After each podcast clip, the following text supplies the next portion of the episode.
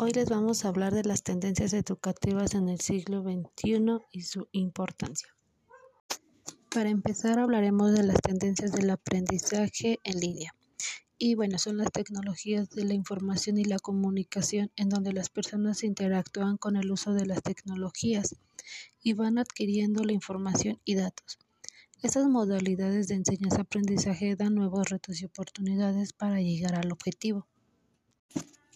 La siguiente tendencia es el aprendizaje adaptativo y esta tendencia es un aprendizaje lineal y predefinido en donde las TIC permiten las herramientas educativas y que se adapten a las necesidades específicas de cada estudiante y así mantener la motivación y el desarrollo de las habilidades.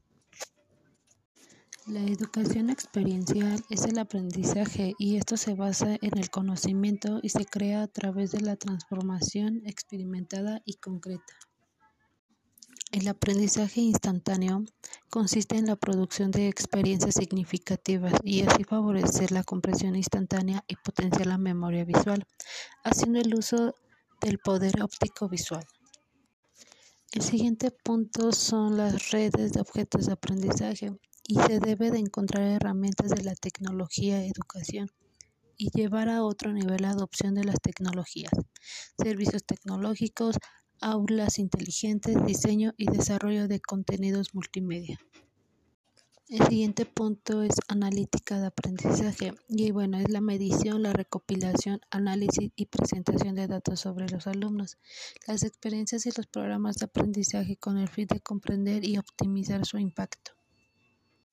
La siguiente tendencia es clase invertida y bueno, pues esto se transfiere el trabajo de determinados procesos de aprendizaje fuera del aula y utiliza el tiempo de clase para facilitar y potenciar otros procesos de adquisición y práctica de conocimientos. El tiempo de clase se libera para lograr la participación de los estudiantes a través de preguntas, discusiones y actividades aplicadas que fomentan la exploración y estructuración de ideas. Por último, el aprendizaje social, y esto se refiere al uso de elementos y principios de diseño de juegos para ser usados en contextos no lúdicos.